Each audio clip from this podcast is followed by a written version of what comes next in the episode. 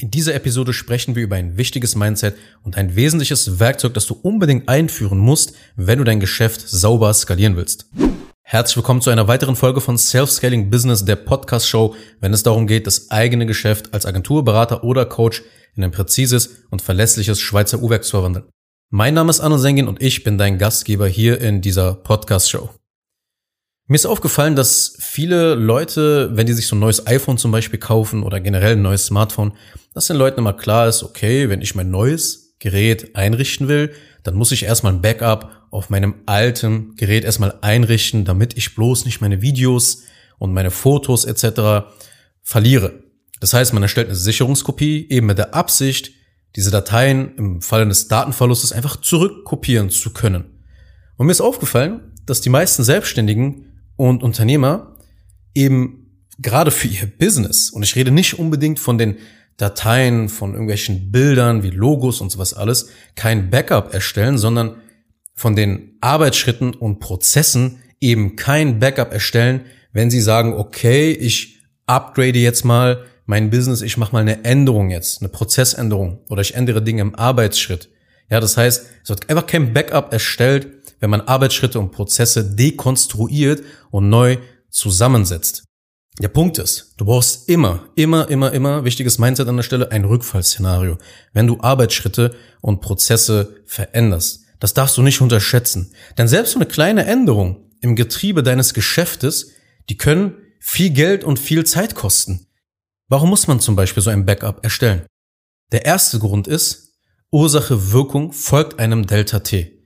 Es gibt immer eine Zeitverzögerung zwischen einer Einführung, einer Änderung und dem Zeitpunkt, ab dem die Änderung wirklich greift.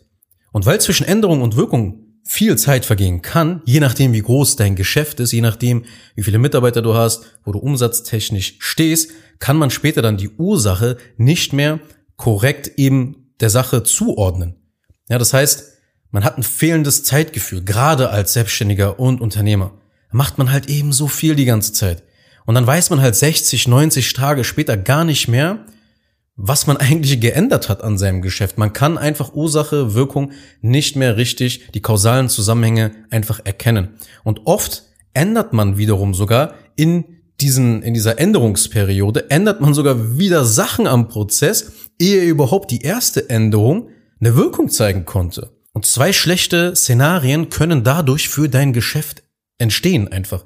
Nämlich das erste Szenario ist, dass Prozessänderungen mit positiver Auswirkung einfach nicht durchgezogen werden und vorher schon abgebrochen werden, rückgängig gemacht werden, weil die Inhaber meistens ungeduldig sind. Selbstständige und Unternehmer sind ungeduldige, rastlose Leute, rastlose Menschen. Und dadurch werden die Prozessänderungen schon, bevor überhaupt eine positive Wirkung entstehen konnte, wird das Ganze einfach abgebrochen, rückgängig gemacht. Das ist das erste negative Szenario, das entstehen kann dadurch. Wenn du dir nicht bewusst bist, dass einfach ein Delta T eine gewisse Zeitverzögerung einfach herrscht. Das zweite schlechte Szenario, das dadurch entsteht, ist, dass Prozessänderungen mit negativer Auswirkung gar nicht richtig erkannt werden, beziehungsweise diese kausalen Zusammenhänge werden nicht mehr korrekt der Ursache zugeordnet. Also du weißt gar nicht, warum etwas schlecht läuft. Und wenn du nicht diese Ursachen richtig zuordnen kannst, dann kannst du auch die Endungen die Änderungen nicht rückgängig machen. Und das, dann spielst du einfach mit deiner Selbstständigkeit, mit deinem Geschäft. Dann spielst du auch mit den Arbeitsplätzen, die du zur Verfügung stellst in deiner Firma. Denn je größer auch dein Geschäft ist, umso größer dieses Delta C, umso größer die Zeitverzögerung. Das muss dir immer klar sein. Das ist der erste Grund, warum du unbedingt immer, immer, immer, immer, bevor du eine Änderung in deinem Business machst, ein Backup erstellen musst. Der zweite Grund, der hat eine vorbeugende Funktion. Und zwar ist das eher so ein Mindset-Ding, dass du akzeptieren musst, dass 90 Prozent der Ideen schlecht sind.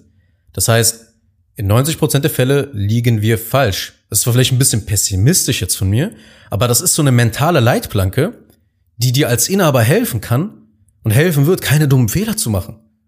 Ja, also eine vorbeugende Funktion, dass du davon ausgehst, ey, das, was ich jetzt hier vorhabe, die Prozessänderung, ich gehe eher davon aus, dass es nicht klappen wird. Und deshalb erstelle ich halt für den Fall der Fälle ein Backup.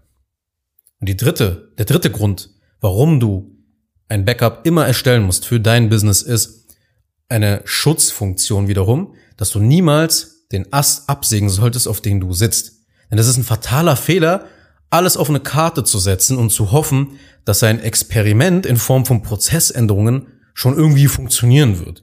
Und wie gesagt, gerade wenn es so in, in kritischen Bereichen halt eben ist, wie Marketing, wie Vertrieb, wenn du da einfach sagst, ach, ja, wird schon gut gehen, dann spielst du einfach mit dem Feuer. Du sägst, ohne es zu wissen, sogar gerade den Ast vielleicht ab, auf den du eigentlich gerade sitzt. Und ich habe das damals, das war so 2017, 18, habe ich diese brutale Erfahrung gemacht. Ich habe damals den Ast abgesägt, auf dem ich saß. Ich hatte damals ein Projekt, vielleicht kennen das noch einige, das war äh, Gedankenpower, das war so ein Persönlichkeitsentwicklungsblog mit Info Infoprodukten und sowas alles. Und ich habe 2017, 18 mich dann dazu entschieden, habe gesagt, okay, ich werde jetzt ein Buch schreiben, ich werde jetzt äh, höherpreisigere Online-Kurse anbieten und sowas alles und habe quasi von heute auf morgen das Geschäftsmodell verändert. Und das ist ein verdammt hohes Risiko. Ich habe den Ast abgesägt, auf dem ich eigentlich saß. Und von heute auf morgen eine andere Zielgruppe angesprochen, ein anderes Produkt gehabt, mehrere Produkte gehabt, die, wie gesagt, eine andere Positionierung auch hatten, ganz anders vermarktet wurden. Und ohne gute laufende Einnahmen habe ich das eine Projekt komplett radikal beendet, kein Backup erstellt, alles gelöscht, radikal. Ich gebe dir jetzt bewusst ein sehr, sehr hartes Beispiel, wo man das gesamte Geschäftsmodell einfach von heute auf morgen ändert, alle Prozesse eliminiert, alle Kampagnen, alles, was im Hintergrund passiert ist, komplett radikal löscht. Und das war wirklich sehr dumm, denn ich hatte kein Rückfallszenario. Und es hat wirklich lange gedauert, bis ich da wieder auf die gleichen Einnahmen kam. Und das war im Nachhinein jetzt überhaupt nicht intelligent, so vorzugehen. Und genau so kam ich dann halt eben auf die Idee, okay, das Gleiche muss man dann halt bei den Prozessen, bei Strukturen, bei Systemen auch machen, wenn man da anfängt, etwas am Business zu ändern. Du brauchst immer ein Backup von deinen aktuellen Systemen und Prozessen, bevor du eine Änderung machst. Lass niemals funktionierende Strukturen, Systeme und Prozesse einfach so los. Weil du vielleicht von einem Agenturbetreiber oder Berater oder Coach irgendwie von irgendeinem anderen Kollegen mal gehört hast, ja, hier, ich mach das so, ja, cool, dann mache ich das jetzt mal auch so, wie er oder wie sie. Mach das nicht. Lass niemals einfach so etwas Funktionierendes fallen. Und da komme ich jetzt zu dem wesentlichen Punkt. Führe ein Änderungslogbuch ein in deinem Unternehmen. Meine Kunden kriegen das zum Beispiel direkt vom Beginn an der Zusammenarbeit. Das heißt, man hält in diesem Änderungslogbuch die zuletzt funktionierende Version des Unternehmens fest, wo quasi noch alles halbwegs in Ordnung war. Und immer wenn wir eine Änderung machen, immer wenn wir etwas an einem wesentlichen Arbeitsschritt, einem wesentlichen Prozess etwas ändern, dann führt man Buch darüber, was man zu welchem Zeitpunkt verändert hat. Und besonders große Veränderungen müssen immer protokolliert werden.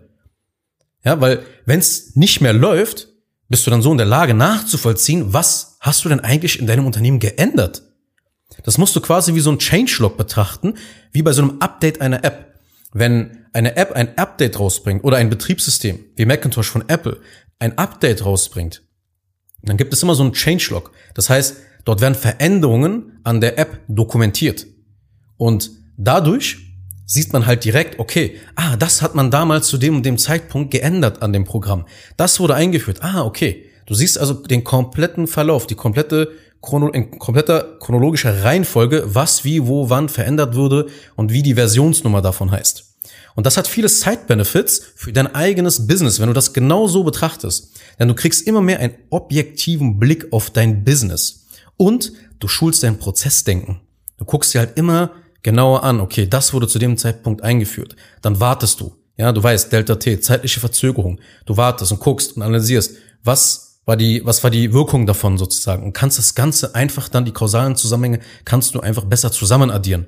Ja, du kannst die Auswirkungen einfach viel, viel geiler analysieren, wenn du so eine Art Changelog einführst und das Ganze auch so betrachtest.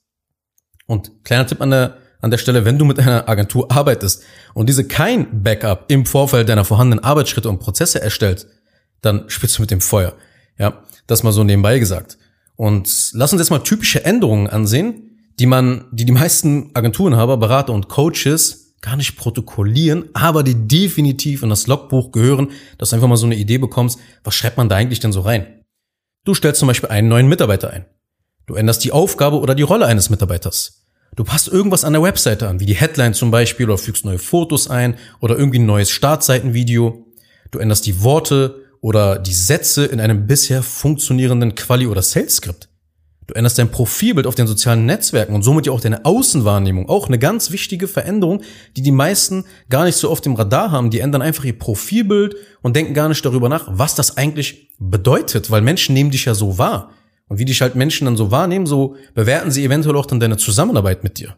Das eine ganz wichtige Veränderung, die darfst du nicht einfach in deinem Kopf sozusagen abspeichern. 90 Tage weißt du dann eh nicht mehr, dass du das eben gemacht hast. Ja? Veränderung im Marketing generell musst du alle protokollieren. Ja, wenn du deine Positionierung änderst, sowieso. Du änderst deine Preise, du änderst die Zahlungsabbildung, du startest einen Podcast oder einen YouTube-Channel, alles protokollieren. Du schaltest Werbeanzeigen, beziehungsweise du änderst etwas an einer aktuell laufenden Kampagne. Du änderst etwas an den Automatisierungen in den Apps. All das gehört in das Logbuch und muss protokolliert werden. Und das machen die meisten halt aber nicht. Also fassen wir mal diese Podcast-Episode zusammen. Du brauchst immer ein Rückfallszenario, ein Backup für dein Business, wenn du Arbeitsschritte oder Prozesse oder Systeme veränderst. Denn Ursache Wirkung folgt einem Delta T.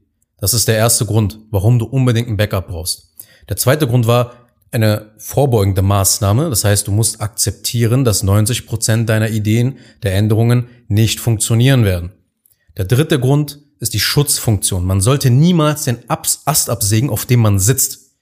Und deshalb musst du ein Logbuch einführen.